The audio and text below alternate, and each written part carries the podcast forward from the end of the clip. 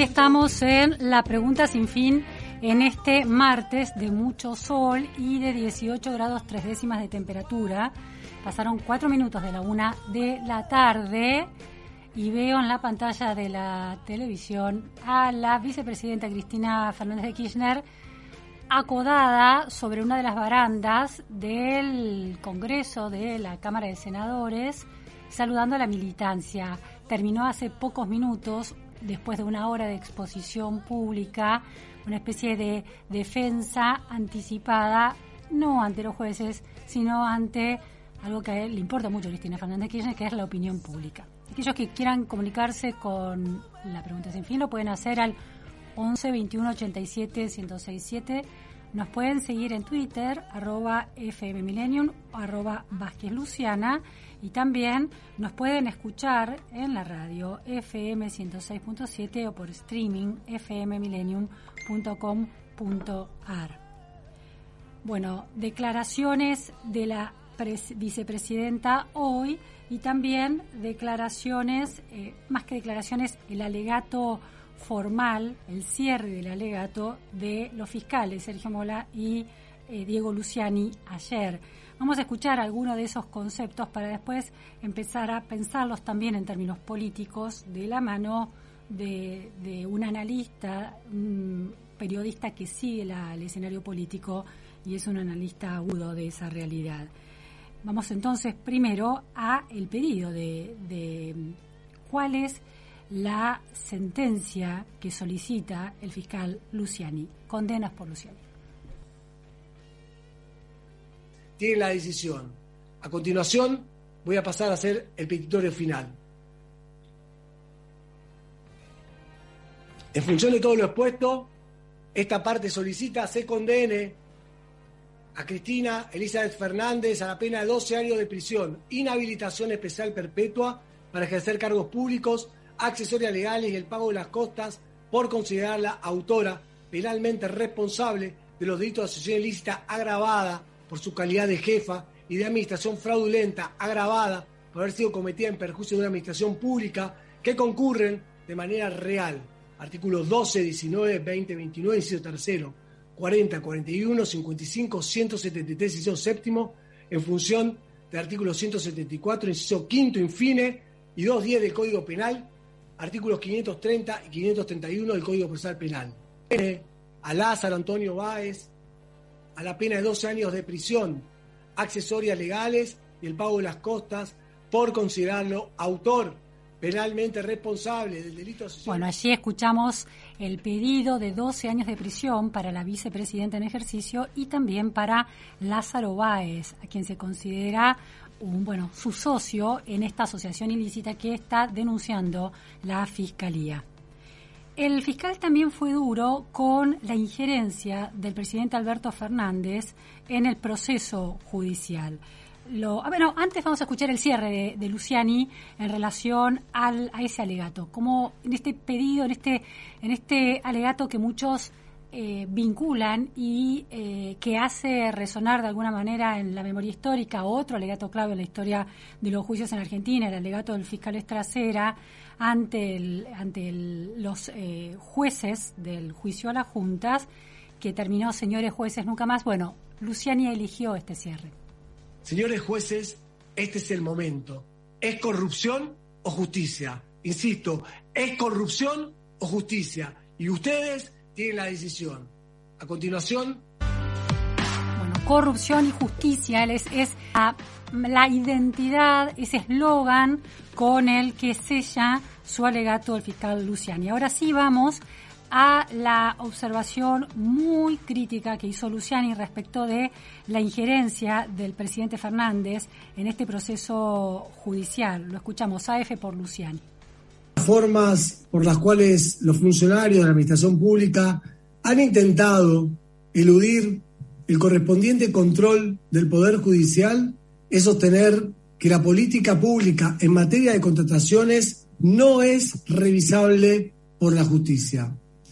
Digámoslo claramente, esa es una manera de intentar que ningún poder del Estado pueda inmiscuirse en este tipo de decisiones. Digo, la verdad que es difícil estar de acuerdo con esta afirmación de que la política pública en materia de contrataciones de obra pública no es revisable.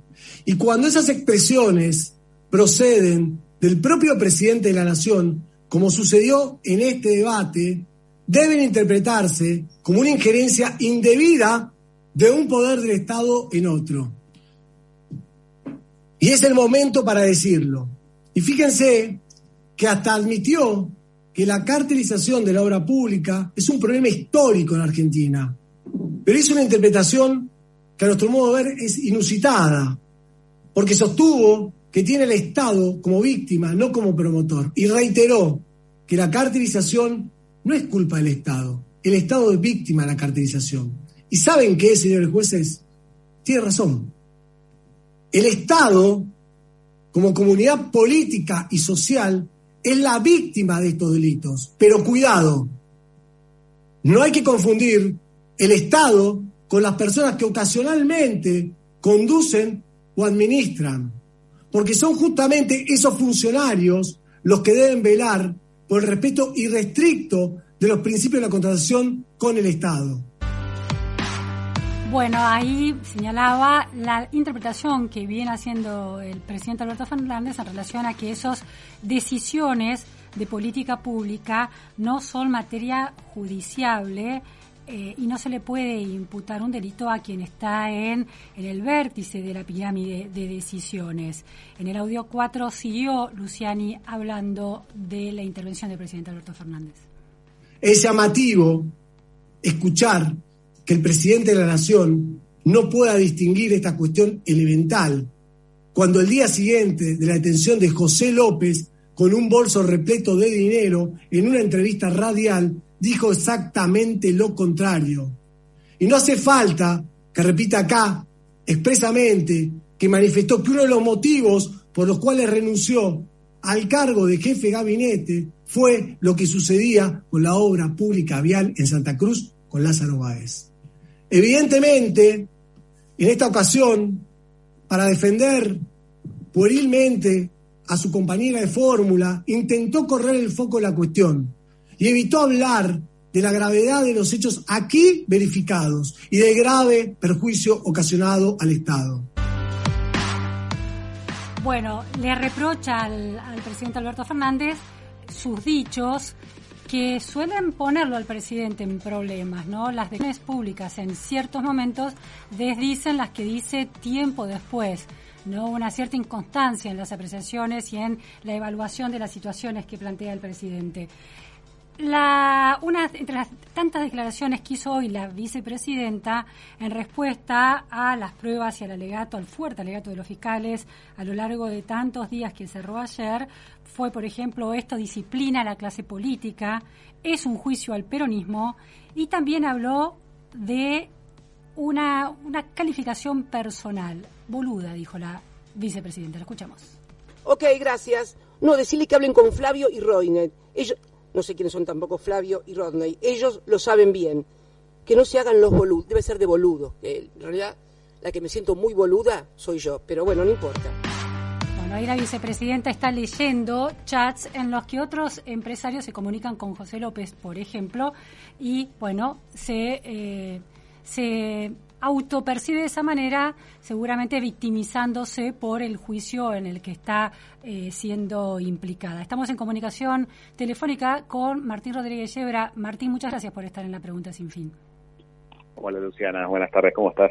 Muy bien, Martín es periodista de política, jefe de política del diario La Nación, un analista muy agudo de la vida política argentina que escribió además ayer una columna de análisis totalmente vigente, las preguntas incómodas que Cristina Kirchner no puede responder. ¿Cuáles son esas preguntas incómodas, Martín? Bueno, la, hay básicamente una, que es eh, la existencia de Lázaro Báez y su eh, transformación de, de, ser un empleado bancario que estaba registrado como monotributista a inmediatamente eh, Néstor Kirchner asume la presidencia en 2003, convertirse en un empresario de la construcción y ser el principal contratista de la obra pública eh, en la provincia de Santa Cruz durante más de una década, tiempo en el cual además fue eh, el que administró los hoteles que la familia Kirchner compró desde el ejercicio de la presidencia y eh, él fue quien les alquilaba a granel miles de habitaciones o miles de noches de hotel durante años, a, un negocio ruinoso para sus arcas personales, pero muy beneficioso para los Kirchner. Cuando alguien le pregunta a Cristina Kirchner, o si alguien pudiera preguntarle a Cristina Kirchner, eh, que diera alguna explicación sobre esta, esta vinculación y este, eh, este ascenso impresionante de Baez y sus vínculos comerciales con ellos, eh, bueno, ahí es donde se queda esa respuesta, donde ella no quiere en realidad plantearse ante la posibilidad de que le hagan esa pregunta, ¿no? De hecho, en el juicio, eh, cuando, cuando tuvo el tiempo de la indagatoria, ella habló, pero no aceptó responder preguntas, y ahora pedía extender eh, su indagatoria para, para este discurso que finalmente vimos recién en redes sociales, pero eh, no iba a responder ninguna pregunta. Básicamente, más allá de todas las pruebas y de todo lo que se puede hablar sobre lo, que hizo eh, lo que hicieron los investigadores y lo que fue el alegato del, del fiscal del fiscal Luciani, esa raíz de mm, cómo explica la vinculación con Baez y sus negocios privados eh, es donde, donde Cristina hace agua realmente en esta causa. Claro, ahí está el, el escándalo judicial, el escándalo lógico, ¿no? que desafía cualquier nivel de explicación. ¿Es por eso entonces que, por ejemplo, este, a esta hora y media de discurso público desde el Senado no conteste esa pregunta, sino lo que hace es extender un manto de sospecha a empresarios que tienen vínculos con la oposición? La única manera de defenderse no es contestar esa pregunta, sino atacar a los otros. ¿No hay otra estrategia posible? Este fue el eje clarísimo ¿no? de su presentación. Fue acusar, sí, a los fiscales, sí, eh, hablar de los partidos de fútbol que jugaban en la, Quinta de los Abrojos, eh, volver con, todo eso que ya había dicho, pero sobre todo marcar que eh, los funcionarios de su gobierno, eso hay que, hay que machacarlo, ¿no? De los funcionarios de su, de su gobierno tenían una vinculación familiar con empresarios muy vinculados a Mauricio Macri, como es el caso de Nicolás Caputo. Pero ella le dedica casi una hora a contar la relación de, de José López con, con Caputo y llega al punto de decir que eh, los dólares que tenía, eh, los dólares negros, ¿no? Con, que, que, José López tenía en esos bolsos que revolvió sobre un convento en, en el, eh, cuando ya no era funcionario, eran dólares de coimas pagadas por empresarios macristas. O sea, ella admite la corrupción, no, evidentemente es difícil negar eh, que, que hubo corrupción en el caso de López, pero se presenta como, en sus propias palabras, una boluda, ¿no? La, el, audio que vos eh, mostrabas al principio. O sea, como diciendo, ella no supo que López era un, funcionario infiel, 12 años estuvo en el gobierno kirchnerista José López como secretario de Obra Pública, y en realidad era un, un funcionario tan infiel que hacía negocios con los empresarios amigos de Macri. Bueno, es una forma de, de patear la pelota afuera, está claro, pero que al ser el eje de su presentación de hoy, a mí por lo menos me sorprendió por, eh, bueno, por la falta de profundidad. Yo creía que ella iba a tratar de, eh, de hacer algún tipo de, defensa más sólida respecto de su propia conducta. Y ella prácticamente no habló de su conducta en esta historia. Se presentó como una víctima del sistema judicial, del sistema político empresarial y de sus propios funcionarios que eh, actuaron bajo la tentación del dinero de, del poder eh, fáctico. Vos planteas esa cuestión también en la nota, planteas que otra de las preguntas es cómo ella, que es tan tiene una centralidad tan clave dentro del armado político del kirchnerismo, pudo no haber visto esto, cómo esa, esa mujer poderosa no tuvo el poder de estar atenta a estas cuestiones. Yo creo que eso la, la, deja muy mal parada eh, y entiendo que que ella debe haber sopesado todos los argumentos posibles. Ella tenía que llenar el espacio eh, mediático hoy, no podía esperar más tiempo después de, escuchar durante larguísimas jornadas a, Luciani y, el pedido de condena que él hace. Ella tenía que ocupar el espacio público, tenía que hablarle a su gente sobre todo, y bueno, no, no encontró mejor argumento que presentarse como ingenua, Claro. cosa que eh, en general el peronismo la ingenuidad es eh, no es una virtud, ¿no? Eh, ella haya tenido que apelar a, a eso, mm, bueno, yo creo que la deja un poco mal parada, ¿no? La, la- revela que no que no tenían en sus manos argumentos demasiado sólidos para eh, rebatir eh, no ya te digo la, la acusación punto por punto que le haya hecho Luciani, sino es este este pecado de origen que es Claro. el, el éxito empresarial inexplicable de el amigo personal de Néstor Kirchner eh, y, y que fue la persona clave en negocios privados durante la presidencia del propio matrimonio presidencial. Sí, de eso no se habla, ¿no? Eso es muy Y de eso no. Claro. No. Me llamó también la atención, eh, Martín, no sé si, si coincidís con esta percepción, eh, comparado con aquel alegato en la que dijo que la, historia ya la había absuelto y que no iba a responder preguntas de los jueces, mm, un alegato lleno de indignación, eh, inclusive de furia e inclusive de angustia, porque estuvo como al borde del llanto prácticamente en alguno de los momentos o con la, con la voz un poco quebrada, la imagen de Cristina Kirchner fue un tono, esa, esa ingenuidad que vos planteás, había una especie de tono aniñado en la voz. ¿Viste algo así? Como muy la noté- cuidado, eh, como muy Sí. muy contenido el tono en el que en el que hacía toda esta larga eh, discurso de una hora y media. Y yo la noté un poco en algunos momentos nerviosa, cosa inhabitual en ella, ¿no? Como que titubeaba o no completaba del todo las frases, eh, hablaba con los, con los productores de- detrás de cámara, ¿no? Eh, me dio la impresión que fue un momento difícil para ella.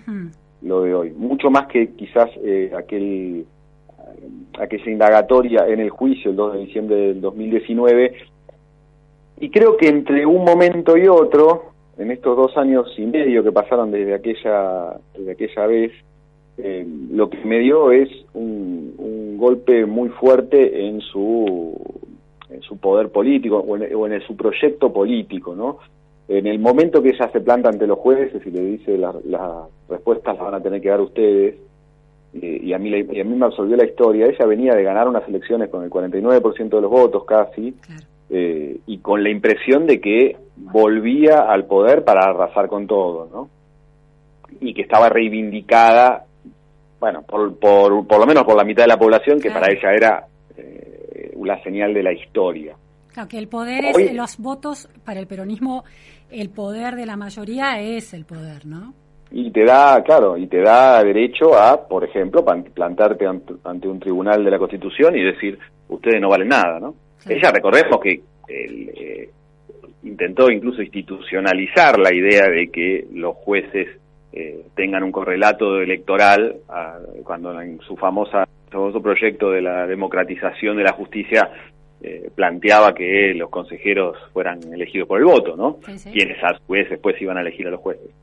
Eh, en- desde aquel momento del 19 hasta hoy, bueno, ha mediado un derrumbe de- del proyecto del Frente de Todos, una, una pérdida de, de- de su popularidad muy fuerte, vinculada también a la, a la- a la gestión de, de Alberto Fernández, y hoy ella ya se da cuenta que no tiene el, poder, o por lo menos la convicción social de que su poder realmente eh, puede inclinar la, la decisión de un tribunal o puede amenazar a un tribunal con levantándole un poco el tono de voz, ¿no?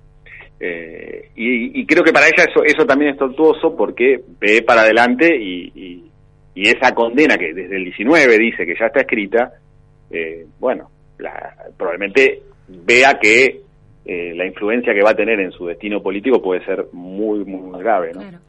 Eh, Martín, ¿cómo ves la reacción de la dirigencia kirchnerista, peronista y la reacción de la militancia eh, en relación a la fe o credibilidad que se detiene al proceso judicial? ¿Qué puede implicar eso políticamente hacia adelante? Mira, por el lado del kirchnerismo me pareció previsible la, la reacción y las denuncias airadas. Me impresionó un poquito más, o, o me sorprendió un poquito más, que el peronismo haya aceptado, digamos, esta presión eh, fuerte desde el, desde el Instituto Patria, desde las oficinas de Cristina, para plegarse a la denuncia de, de persecución. y ¿Cuáles que de, esté esas voces, aceptando. ¿Cuáles de esas voces peronistas te llamaron más la atención? Bueno, mira, bueno, el gobierno era, era esperable, pero bueno, lo hizo con un formato eh, Oficial. muy, muy oficial, con un comunicado. Massa, que en algún momento, ¿te acordás? Sí. Decía que a los, a los corruptos del gobierno kirchnerista los iba a meter preso.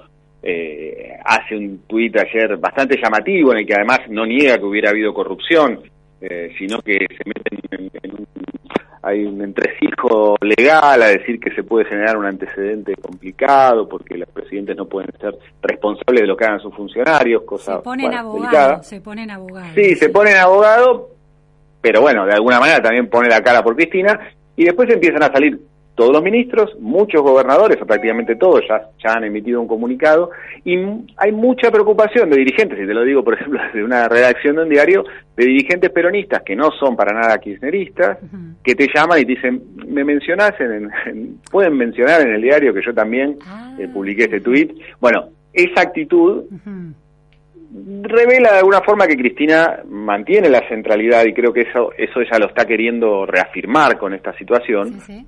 Y por eso la importancia de este discurso de hoy y lo está queriendo reafirmar también con el- la apelación a que haya movilizaciones con la imagen simbólica del balcón que no sé si la estabas viendo pero hasta Sí, hace unos minutos al menos eh, ella después de hablar Estaba bailando también y... y- ella sale al balcón del, de- del Senado y, y- bueno el balcón para el peronismo significa mucho no y, y saluda y saluda desde ahí y tiene la movilización en la puerta de la casa y hay muchos dirigentes llamando a intendentes, a gobernadores, a sindicalistas para intentar ver si se puede armar una, una movilización que parezca espontánea, quizás tengamos a lo largo del día una movilización que se, que se transforme en masiva.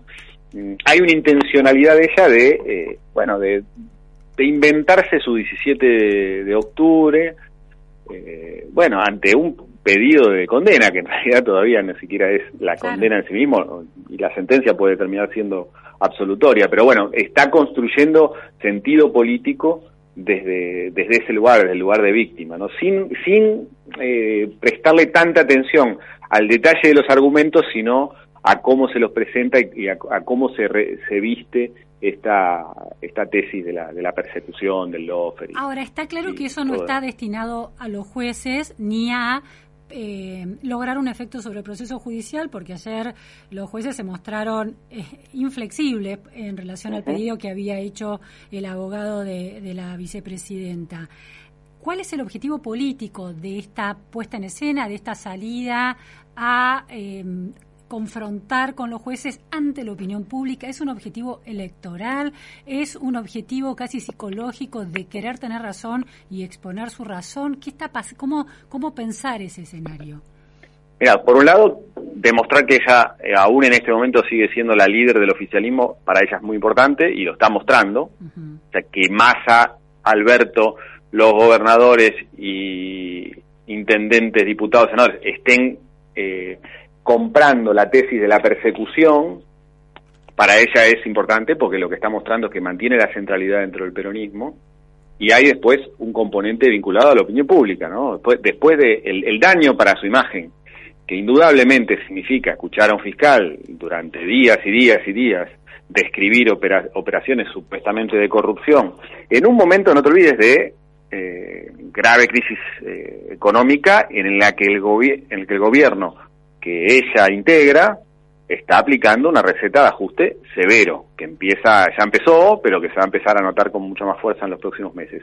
En un momento de sequía económica, la tolerancia social hacia la corrupción es mucho menor. Claro. claro. Y, y esta sensación de mm, yo no llego a fin de mes y esto se la llevaron toda, o están eh, disfrutando de lo que de la que me robaron a mí, esta, digamos, parafraseando la frase de, un, una persona común que, Sí, sí. eh, que escucha a un fiscal durante horas y horas eh, de- denunciar que se que se robaron el presupuesto del Estado sistemáticamente, eso le hace un daño muy fuerte a su imagen. Y ella necesita ocupar el espacio público para, eh, bueno, para, para mostrar que no es ella la corrupta. Y en todo caso, creo que la, la, la falencia de su, de su argumentación, y quizás no tuvo el tiempo suficiente para prepararla, es que más que decir yo no robé, lo que a uno le queda, escuchando si alguien que lo escuche muy por arriba, lo que ella dijo es, robaban todos. O ¿no? es más, robamos todos de alguna Robamos manera. todos, sí. Claro. Porque en definitiva López e- era, era su funcionario y ella hoy Claro. sale alegremente a decir que, que el que le pagaba era, era Caputo. O sea, Claro. es complejo la, la argumentación. Pero bueno, creo que ella apunta a que se escuche un, un mensaje así muy, muy por arriba, muy, eh, muy simple, que es, Sí, sí. eh, bueno, soy una perseguida, nos quieren eh, no, nos quieren nos quieren encarcelar por haber defendido los derechos de los trabajadores y, y en realidad los, cho- los chorros, los ladrones son otros. Es- ese es el mensaje que por lo menos un sector de la sociedad que, que, que la ha acompañado pueda pueda sentir que la que la puede seguir acompañando digamos. Básicamente es atacar esa duda que le genera al votante común ver que su referente político está siendo señalado como un corrupto. Ayer comentamos acá una encuesta que salió publicada eh, de la Facultad de Psicología de la Universidad de Buenos Aires que dice que de entre los votantes del Frente de Todos, solo el 43%, uno dice solo porque es menos de la mitad, cree que Cristina Kirchner es, eh, Es inocente. inocente. Y si uno va a la población total, eh, sin considerar a quién vota uno u otro, el 80% cree que es culpable. Entonces, la- la- mi pregunta aquí es eh, esta, esta idea de que quedó demostrado, y esta, esta es una demostración de poder de Cristina Kirchner, como vos bien señalabas, de poder político que todavía sostiene y por eso logra que los kirchneristas, los dirigentes peronistas, este, salgan a apoyarla, llamen a un medio de comunicación para decir, incluyanme diciendo que yo la apoyo. ¿Por qué conserva ese poder? Porque no, ya no se muestra capaz de retener un- una cantidad de votos suficientes como para ganar en elecciones tal como quedó en evidencia en las elecciones del año pasado. La imagen negativa es récord. La posibilidad de que haya un triunfo kirchnerista el año que viene es bajísima. ¿En dónde es- reside el poder de Cristina Kirchner? ¿En que del otro lado hay un vacío dentro del frente de todos? ¿No hay nadie capaz de reemplazarla? principalmente sí, o sea, no, no hay nadie capaz de reemplazarla, no hubo nadie que se atreviera a reemplazarla en el tiempo en el que ella deja la presidencia y, y empieza un, un declive antes de que, de que pueda volver a, a, a- a ganar popularidad sobre, sobre el final del gobierno de Macri. Y esa falta de liderazgos, esa falta de audacia en buena parte del peronismo, hace que ella retenga una, una porción muy importante que también se sostiene en las posiciones de poder que ocupa, en, los recursos y en, y en la movilización que tienen los sectores que la defienden de manera eh, militante, ¿no? La cámpora para, para empezar a hablar. Entonces, ese, ese predicamento que ella tiene, eh, basado, sostenido en gran medida por una mirada ideológica muy clara y muy bien definida, eh, le, le permite, aun cuando sea eh, un 20, un 20 y pocos por ciento de la sociedad, seguir siendo eh, la, la- la figura principal de, del oficialismo. Hoy no, no hay ningún otro dirigente del oficialismo que pueda eh, plantearse tener ese, ese nivel de apoyo. Tal vez sí alguien podría plantearse construirlo, pero en el medio de una crisis y cuando estás gobernando es difícil. O sea, si Massa, por poner un nombre claro, eh, estuviera pensando en, ser el próximo líder del peronismo, bueno, lo tiene que construir mientras tiene la- el hierro caliente en la mano de, de una economía que está eh, muy al límite en todo sentido, ¿no? Y que una, una disputa o una pelea con Cristina Kirchner en este momento para Massa podría también significar el fin de su carrera antes de empezar siquiera a construir ese liderazgo en el peronismo. Entonces creo que la circunstancia de estar en el gobierno en una crisis eh, impide también que crezca, que florezca un, un nuevo liderazgo. Hay que ver qué pasa si efectivamente el año que viene eh, hay un recambio en el poder. Si, si efectivamente desde el llano ella puede eh, seguir manteniendo el liderazgo del peronismo o el peronismo empieza a ir hacia otro lado. Bien. Muchísimas gracias, Martín Rodríguez Yebra. Muy claro, muy interesante. Te mando un abrazo. Adiós. Adiós. Bueno, era Martín Rodríguez Yebra, jefe de política del diario La Nación, eh, decodificando la escena política que se superpone a la escena judicial, hoy protagonizada por la vicepresidenta. Desde el balcón de la Cámara de Senadores vimos algo que hacía tiempo que no veíamos. Cristina Fernández de Kirchner bailando justo el día después del cierre del alegato del fiscal que la acusa. Milenio 106.7. Una radio para que mires la vida como es y no como está. Tiempo de publicidad en Millennium. Rompe el silencio. Si vos o alguien que conoce está atravesando una situación de violencia de género, llama gratis al 144. Conoce más en buenosaires.gov.ar barra rompe el silencio. Buenos Aires Ciudad. Grupo Bavarian, red de concesionarios. Tenemos más de 40 años de trayectoria, SUV y autos usados premium aprobados por nuestros servicios oficiales. En Alicia Moro de Justo, 1984, Puerto Madero. Teléfonos 15 4048 1529, 15 6399 4861. Mail ventas arroba grupobavarian.com.ar. Unidades usadas ingresadas por la venta de nuestras marcas Honda, Hyundai, Jeep, Ram, Dodge y Chrysler. Valorizamos tu usado al mejor precio del mercado y con transferencia inmediata te vendemos tu usado. Contamos con estacionamiento propio. Compra seguro. Compra en Puerto Madero. Grupo Bavarian. SUV y autos usados premium. Escucha Millennium en tu teléfono con nuestra nueva app. Podés escribirnos en vivo y estar más conectado, con todos los programas de tu radio. Ahora Millennium te acompaña a todas partes. Hausler abre una nueva sucursal shopping. Llegamos a Unicenter, tu caja de seguridad privada mucho más cerca. Tecnología, confort, máxima seguridad y amplios horarios de atención todos los días. Sí, todos los días, incluso sábados y domingos. Vení a vivir la experiencia Hausler en Unicenter y Alto Palermo. ¿Sabías que Cabrales tiene un lindísimo local donde podés encontrar gran variedad de cafés, tés, productos importados y delicatessen? Pasa a conocerlo. Arenales 1558, frente a Plaza Vicente López, Recoleta. Además, realizan envíos. Comunicate al teléfono 011 4811 2284 y haz tu pedido. En La Matanza, los chicos aprenden computación desde salita de 3 años. Entregamos un millón de libros por año, 80.000 notebooks y 20.000 tablets. En La Matanza, siempre estamos avanzando. Municipio de La Matanza, corazón de la provincia. Fernando Espinosa, intendente. Ey, subí el volumen. Escucha. Subí, subí un poco más. Qué ganas de viajar, ¿no? Entrá a la rutanatural.gov.ar y empezá a soñar tu próximo viaje por Argentina.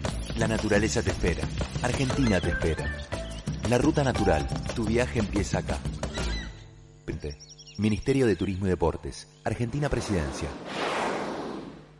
Fin de espacio publicitario.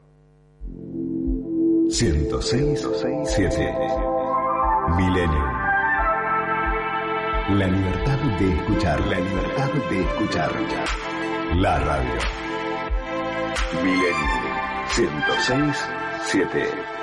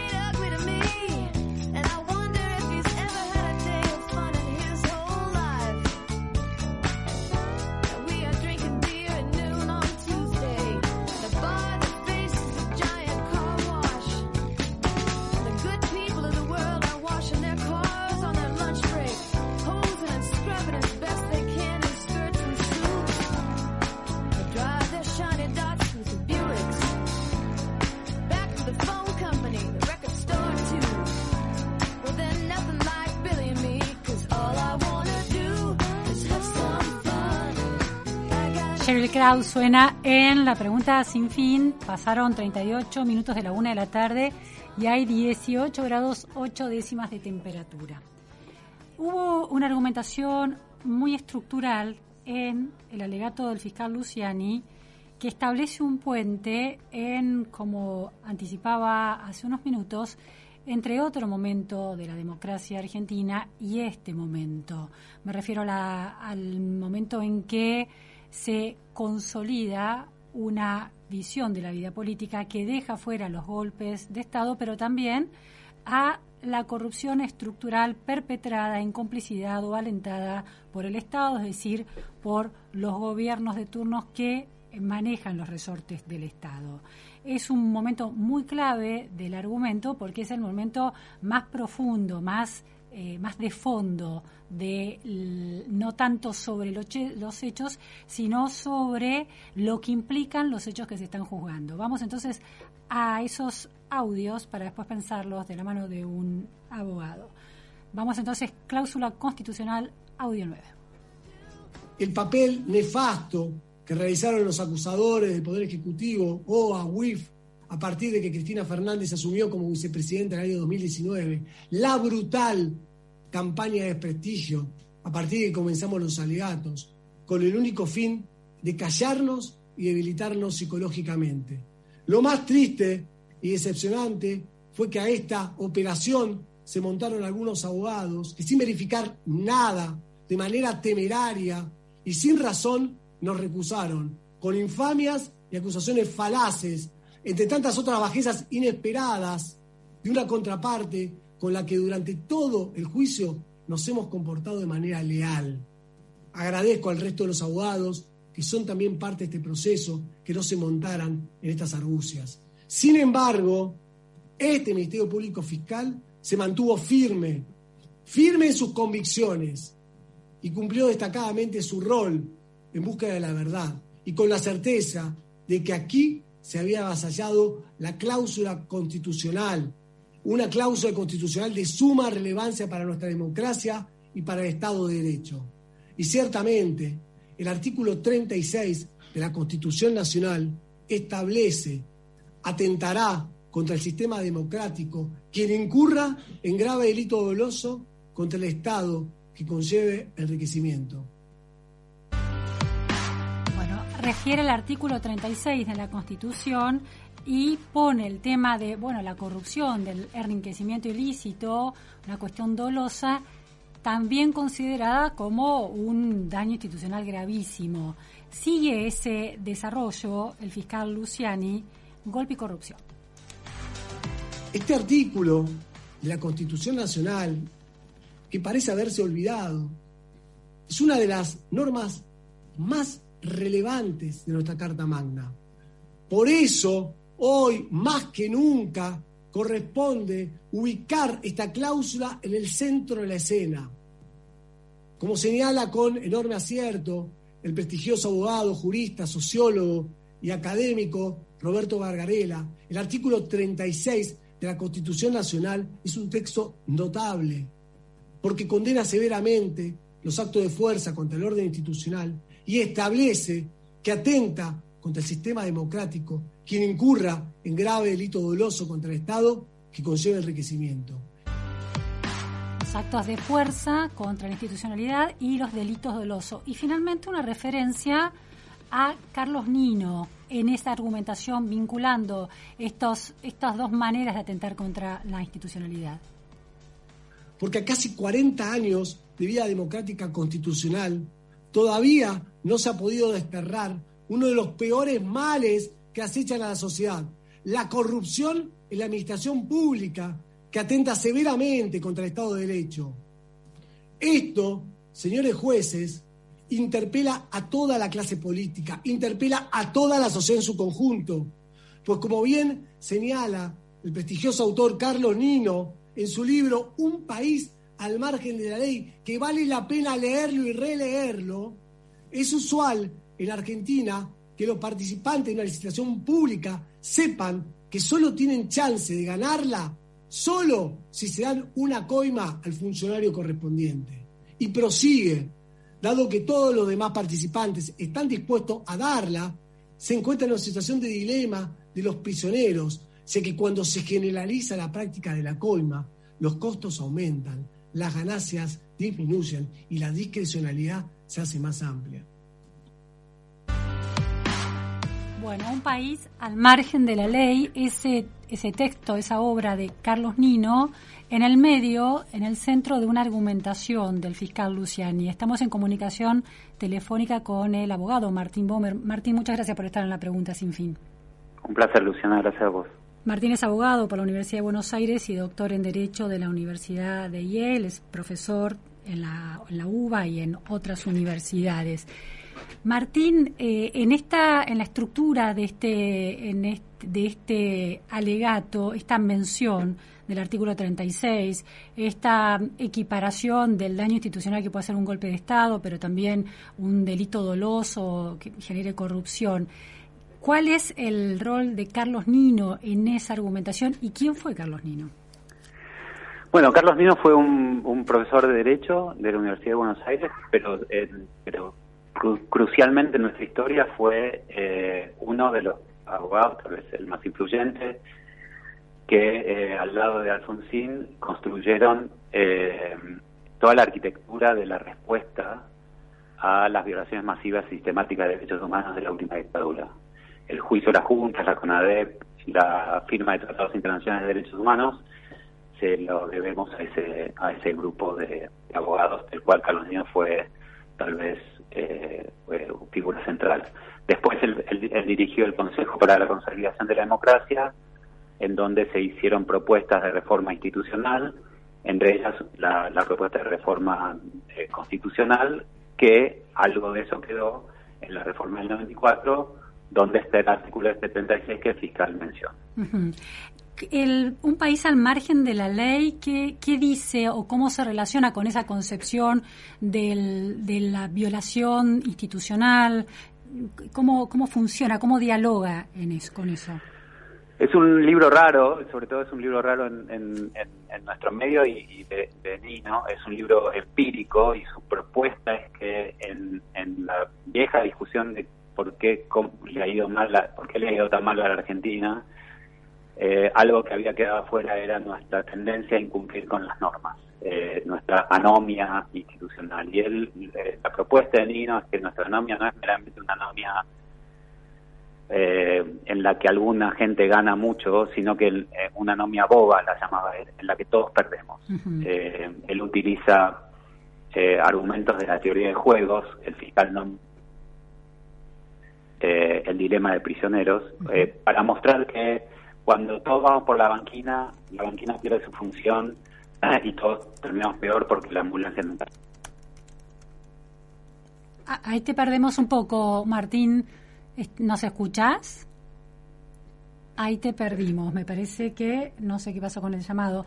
Bueno, estamos eh, descifrando muy minuciosamente la argumentación del fiscal Luciani porque tuvo momentos muy estructurales en relación a la vida democrática de la Argentina con esta mención a Carlos Nino, a Roberto Gargarela, al artículo 36 de la Constitución. Él marcó los delitos que generan corrupción desde el Estado casi como delitos que se pueden equiparar a los golpes de Estado. Entonces, en ese, en ese contexto, el, el andamiaje de la corrupción que, de acuerdo con el alegato acusatorio, habría construido Cristina Fernández de Kirchner en esta asociación ilícita con funcionarios socios y cómplices, es parte de una violencia institucional equiparable en sus daños al golpe, a los golpes de Estado. Los golpes de Estado han quedado desterrados de la vida política argentina, pero no así la corrupción que subrayaba el fiscal hace 40 años que padecemos. Estamos de vuelta. Martín, estamos de vuelta. Entonces, Ah, perdón, no sé dónde quedé. quedamos en de- que planteabas la, la relación con la teoría de juegos de la argumentación de Nino. Exacto, la idea es que es que cuando todos incumplimos las normas, nadie gana, todos perdemos. Yo hacía el punto de la banquina. Cuando uno, cuando están todos parados en la ruta y alguien y por la banquina, al final la banquina se convierte en otro lugar más, nadie puede pasar y la ambulancia no pasa, todos perdemos. Entonces la idea esa es la idea de, de anomia boba. Y nosotros jugamos muchos juegos bobos en la Argentina de ese tipo, desde los problemas de seguridad vial hasta los golpes de Estado, pasando obviamente por la corrupción. Sí, esta idea de que no hay ganadores, somos todos perdedores, pero ¿eso no implicaba en la mirada de Nino una equiparación de responsabilidades, una socialización de la culpa? No, la idea era, era que justamente aquellos que, que se mandan por la banquina hay que eh, aplicarles la, la ley. Una de las cuestiones complicadas en nuestra nomia es que mis, mis colegas, los abogados, las abogadas, los jueces y las jueces de nuestro país, no cumplen con sus funciones o, o- no generan la legitimidad suficiente como para que efectivamente las sentencias se cumplan y la ley se cumpla. Ese es, es, un, es un problema porque los que tienen que hacer cumplir la ley justamente se lo cumplen. Por eso el artículo 36 es tan duro con aquellos que, utilizando la autoridad democrática que nosotros les brindamos, utilizan esa autoridad justamente para incumplir la ley y irse por la banquina. Y cuando no hay castigo a ellos, entonces la anomia eh, funciona. La respuesta a la anomia de Nino de cualquiera es reglas. Claro. En general, cuando no hay reglas, cada uno hace lo que, lo que su propio interés le lleva y todos terminamos peor. Ese es el problema, del, el dilema del prisionero.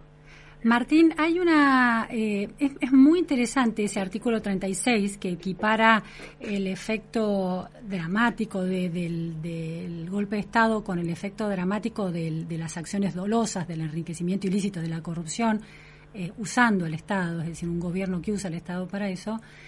Eh, y hay una hay un reparo que, que es este eh, no no se tergiversa el sentido por ejemplo de la gravedad de un golpe de estado casi como cuando se expande el término nazismo y todo es nazismo bueno y no todo es nazismo Claro, no puede haber en realidad no eh, un- en lugar de una toma de conciencia acerca de lo grave que es la corrupción no hay una minimización de lo grave que es un golpe de estado Es posible, pero a lo mejor yo eh, cuando cuando vos me, me- me preguntaste eso para hoy, eh, pensé eh, el mismo punto. A lo mejor ver la genealogía del 36. El, 30, y- el artículo 36 termina con un con un pecado original de, mis de, mis- de mi profesión, que es haberle brindado legitimidad a todo golpe de Estado, en cada golpe de Estado de la Argentina. El único poder que nunca eh, eh, paró de trabajar con golpe de Estado, sin golpe de Estado, fue el Poder Judicial. Los abogados y los jueces volvían a tribunales al día siguiente de los golpes de Estado como si nada hubiera pasado en la Argentina. Eh, esa cosa tan rara de seguir, de seguir pensando que uno es abogado que es juez cuando la Constitución no está más, claro es un, es un horrible pecado institucional que, que- que mis, mis colegas y yo deberíamos pagar por el resto de los tiempos. Pero me parece que la, la, la, la respuesta del, del juicio en la Junta y el 36 lo que dice es, eh, no hay nada por afuera de la Constitución. Y, y, y aquellos que con la legitimidad constitucional lo que hacen es socavar la legitimidad de la democracia constitucional, producen, al, al romper la legitimidad eh, constitucional, producen los horrores que vivimos en los 70 nosotros. Ese, ese fue el diagnóstico de la Argentina, a diferencia del diagnóstico de muchos otros países. Para, para nosotros el problema de dictadura fue un problema de debido proceso. Fue no, no hubo juicios, no hubo, no hubo fiscales, no hubo eh, eh, abogados defensores de quienes desaparecieron. En, otra, en otras latitudes la, cuestión del más radical pasó por otro lado, pero en el nuestro la- nuestra preocupación fue una preocupación jurídica o de derechos, de derechos humanos y de, y de falta de democracia. Entonces me parece que el miedo de nuestra constitución, de nuestros constituyentes, es el socavamiento de la legitimidad de las autoridades de la autoridad democrática. Y la corrupción no es, no es otra cosa que eso, es la utilización de la autoridad democrática para enriquecerse o para socavar esa legitimidad. Si la gente se enriquece en el poder, yo no confío más en ellos. ¿Por qué voy a cumplir con, las, con normas de gente que las hace para su propio beneficio?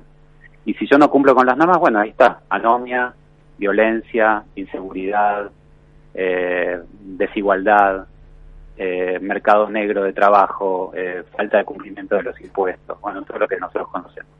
Y un delito en ese contexto, en, en esa concepción donde la- los delitos que terminan en corrupción tienen una gravedad semejante a la del golpe de Estado, ¿la corrupción es un delito de lesa humanidad? ¿Se considera? No, yo no, de A ninguna manera, no, de ninguna manera. Pero, pero, pero creo yo que lo que me parece que nos propone la Constitución es no tiene obviamente no tiene la misma el, el mismo problema digamos eh, lo otro es ser ser tener un- una especie de es, es el legado del holocausto es otro nivel de, de- es otra cosa pero pero eh, me parece que el punto que quiere hacer ese, ese artículo es eh, si perdemos la legitimidad, si perdemos la confianza en las instituciones de la democracia, perdemos todo. Eh, y no hay, y, y qué más hay eh, de pérdida de confianza que cuando las autoridades utilizan eh, la autoridad que nosotros le dimos para su, para su propio beneficio o en contra del beneficio del, del resto. Entonces el miedo me parece que es ese, es, es, es un tema de trauma nacional. Creo que son dos cosas diferentes, pero el miedo que tenemos es ese, es que otra vez eh, eh, nos traicionen eh, nuestras autoridades, nosotros le quitemos confianza y vuelva al desastre. Claro. Me parece que es eso. Claro, la, la democracia es un sistema de reglas, pero además es la fe en esas reglas, es un intangible. Si, si ese intangible se empieza a difuminar, se pierde la- el- el- ese marco democrático.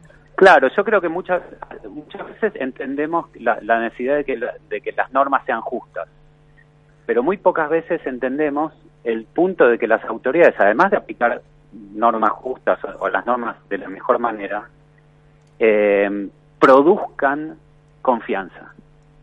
Eh, por eso fue una lástima, eh, eh, por eso es una lástima alguna de las prácticas de mis colegas de, de ir a jugar al fútbol o al pádel a lugares donde no deberían ir a jugar al fútbol. o al pádel. Porque porque lo que necesitamos es confianza en ellos. Por eso yo tengo nosotros tenemos un código de ética que juramos como profesio- como profesionales del derecho. Por eso juramos no mentir, por eso juramos no chicanear, por eso juramos, por eso los jueces no pueden pasearse eh, borrachos por la fiesta de amigos, eh, porque nosotros tenemos que confiar en ellos. La ética profesional a nosotros se nos mete en, en nuestra en nuestra vida. La gente nos entrega lo más caro de sus vidas y nosotros tenemos que brindar confianza. Por eso usamos bata, los varones, por eso usamos eh, togas, a veces los jueces en algunos lugares. Necesitamos generar legitimidad y cuando las autoridades destruyen, destruyan, des- destruyen legitimidad, destruyen la confianza, perdemos todo, porque entonces nadie cumple con la ley. Claro, y además se, se le da argumentos a una de las partes, por ejemplo, para cuestionar una legitimidad. Exactamente. Aunque, aunque no puede, aunque no haya nada ahí, es un argumento que se puede usar. Exactamente, digamos, por supuesto no da para recusar, a- en este caso, a recusar a nadie, pero claramente es una falta de ética profesional. Claro, interesante. Muchísimas gracias, Martín Bomer. Gracias a vos, un beso. Bueno, era Martín Bomer, abogado, doctor en Derecho por la Universidad de Yale, analizando esas menciones claves que usó el fiscal, usó el fiscal eh, Diego Luciani ayer en su alegato, en esta idea de que hay delitos estructurales que violentan la institucionalidad. Uno es el golpe de Estado y hemos aprendido la democracia, una vez instalada, salvo algunas intentonas de los primeros años de eh, los 80, quedaron muy rápidamente, a principios de los 90 quedaron muy rápidamente desmanteladas. Una sociedad que dejó de recurrir al golpe de Estado como una herramienta más dentro de la caja de herramientas de la política. Queda pendiente el otro gran conglomerado de una violencia institucional que tiene que ver con la corrupción perpetrada por los gobiernos usurpando, usando patrimonialmente el Estado.